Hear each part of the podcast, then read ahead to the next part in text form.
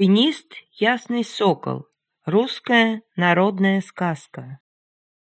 Жил-да был крестьянин. Умерла у него жена. Осталось три дочки. Хотел старик нанять работницу, в хозяйстве помогать. Но меньшая дочь, Марьюшка, сказала, «Не надо, батюшка, нанимать работницу. Сама я буду хозяйство вести». Ну, ладно. Стала дочка Марьюшка хозяйство вести. Все-то она умеет, все-то у нее ладится. Любил отец Марьюшку. Рад был, что такая умная, да работящая дочка растет. Из себя-то Марьюшка красавица писаная. А сестры ее заведущие да жаднющие. Из себя-то они некрасивые, а модницы, перемодницы, Весь день сидят да белятся, да румянятся, да обновки наряжаются.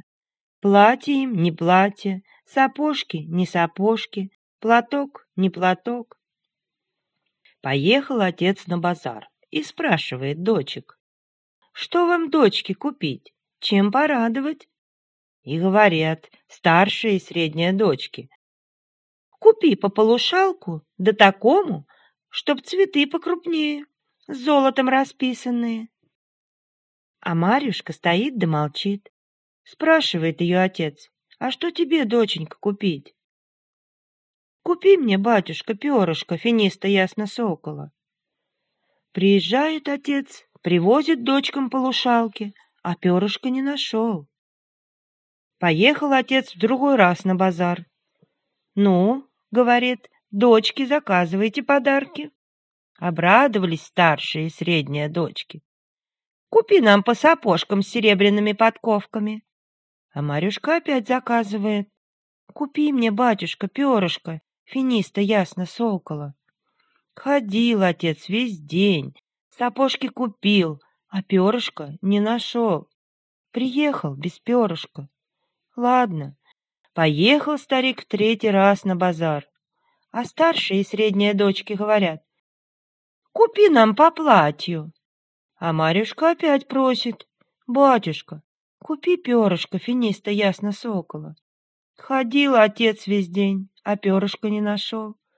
Выехал из города, а навстречу старенький старичок. Здорово, дедушка. Здравствуй, милый. Куда путь дорогу держишь? Ох, к себе, дедушка, в деревню. Да вот горе у меня.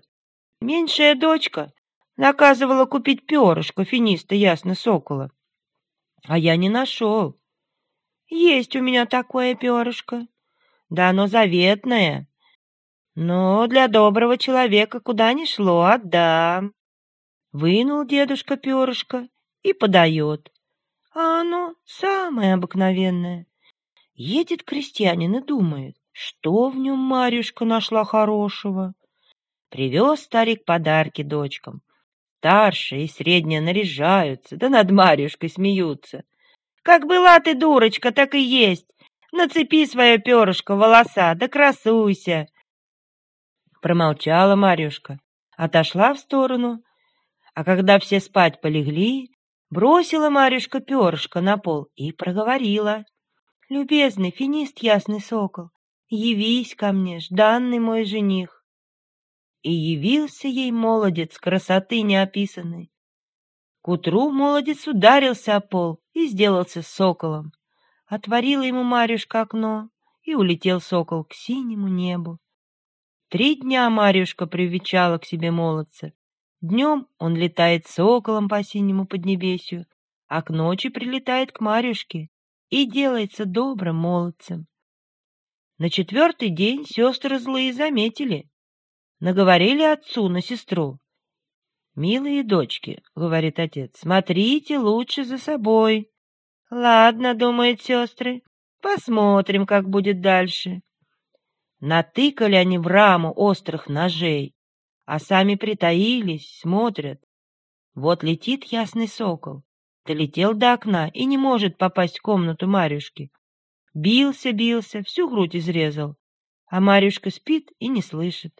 И сказал тогда сокол, «Кому я нужен, тот меня найдет, но это будет нелегко. Тогда меня найдешь, когда трое башмаков железных и сносишь, трое посохов железных изломаешь, трое колпаков железных порвешь». Услышала это Марюшка, Вскочила с кровати, посмотрела в окно, а сокола нет. И только кровавый след на окне остался. Заплакала Марюшка горькими слезами, смыла слезками кровавый след и стала еще краше. Пошла она к отцу и проговорила. «Не брони меня, батюшка, отпусти в путь дорогу дальнюю. Жива буду, свидимся, умру.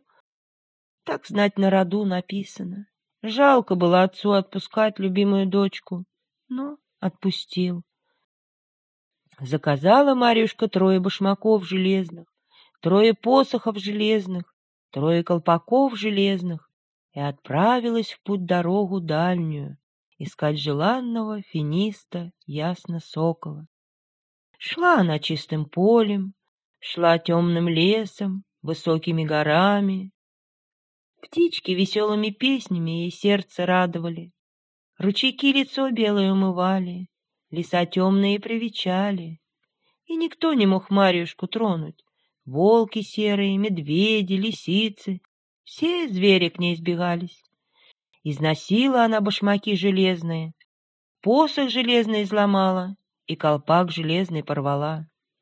И выходит Марьюшка на поляну и видит, Стоит избушка на курьих ножках, вертится.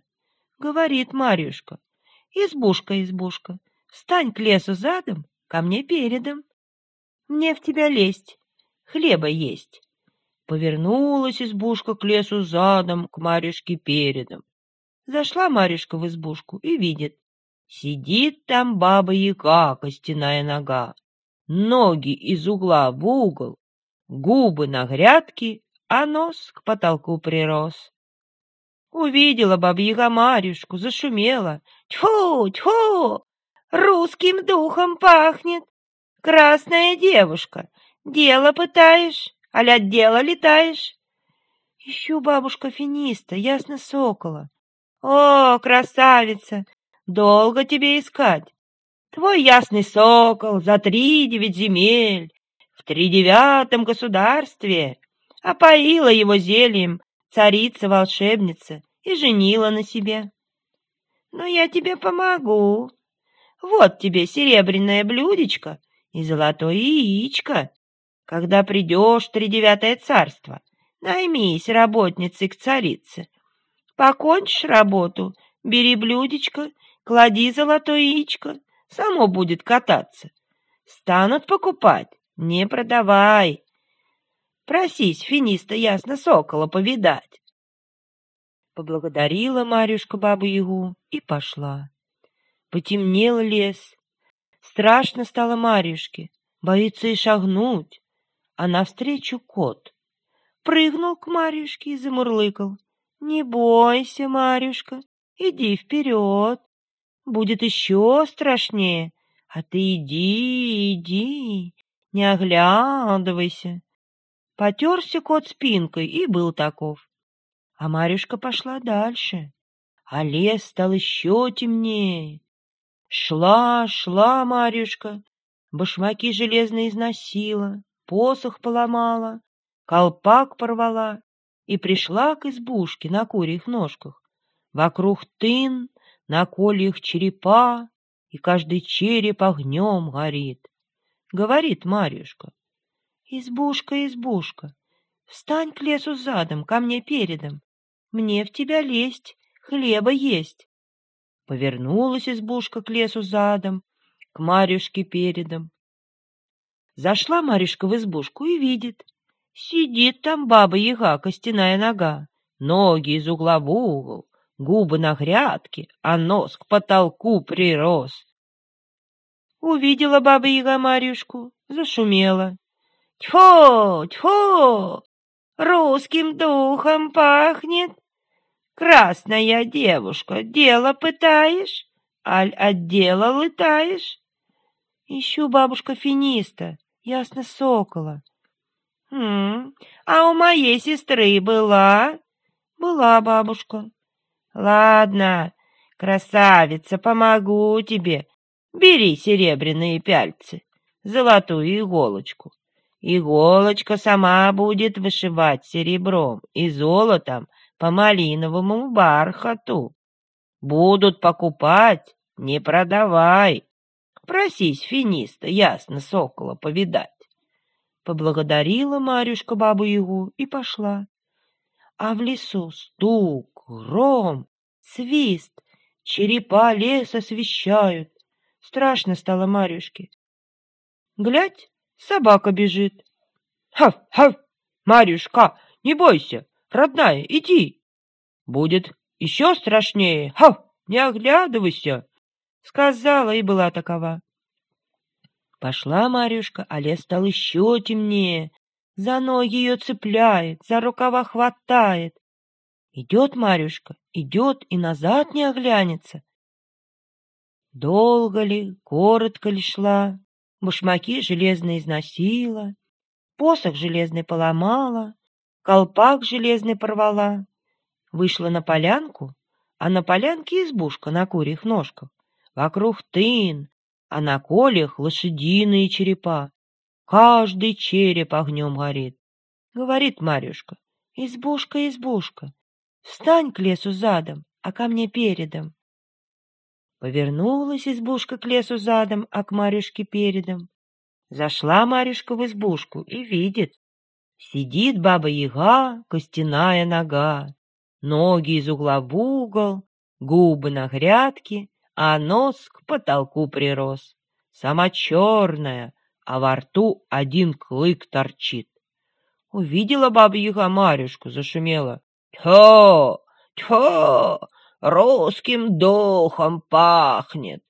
Красная девушка, дело пытаешь, аля дело плытаешь?» Ищу бабушка финиста, ясно сокола. Трудно, красавица, тебе будет его отыскать. Да я помогу. Вот тебе серебряное донце, золотое веретенце. Бери в руки, само прясть будет. Потянется нитка непростая, а золотая.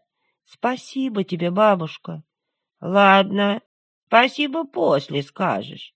А теперь слушай, что тебе накажу. Будут золотой веретенц покупать, не продавай, а просись, финиста ясно сокола повидать. Поблагодарила Марюшка бабу-ягу и пошла.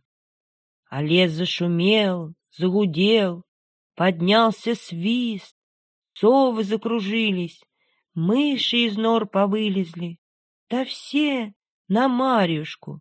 И видит Марюшка, бежит навстречу серый волк. «Не горюй!» — говорит он. «А садись на меня и не оглядывайся!»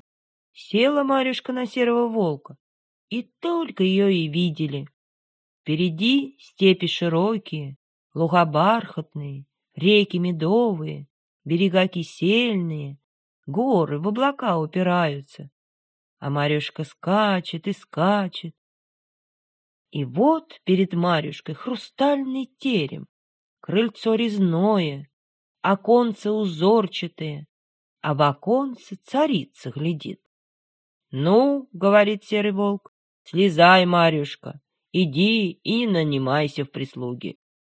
Слезла Марюшка, узелок взяла, поблагодарила волка и пошла к хрустальному дворцу.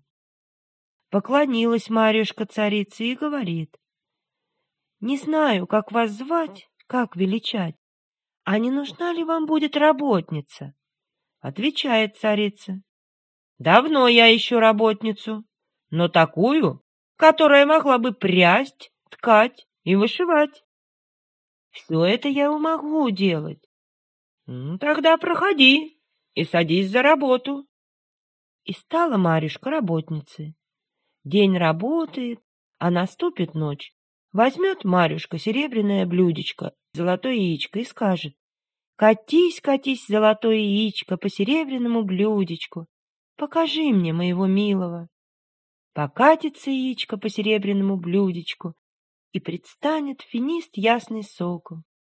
Смотрит на него Марюшка и слезами заливается. Финист мой, финист, ясный сокол, зачем ты меня оставила одну горькую, а тебе плакать? Подслушала царица ее слова и говорит. Продай ты мне, Марюшка, серебряное блюдечко и золотое яичко. Нет, говорит Марюшка, они не продажные. Могу я тебе их отдать, если позволишь на финиста ясно сокола поглядеть. Подумала царица, подумала. Ладно, говорит. Так и быть. Ночью, как он уснет, я тебе его покажу. Наступила ночь, и идет Марьюшка в спальню к финисту ясно соколу. Видит она, спит ее сердечный друг сном непробудным. Смотрит Марьюшка, не насмотрится, целует в уста сахарные, прижимает к груди белый. Спит, не пробудится сердечный друг. Наступило утро, а Марьюшка не добудилась милого. Целый день работала Марьюшка, а вечером взяла серебряные пяльцы да золотую иголочку. Сидит, вышивает, сама приговаривает. Вышивайся, вышивайся, узор, для финиста ясно сокола. Было бы чем ему по утрам вытираться. Подслушала царица и говорит. Продай, Марьюшка, серебряные пяльцы, золотую иголочку. Я не продам, говорит Марьюшка, а так отдам. Разреши только с финистом, ясным соколом свидеться. Подумала та, подумала.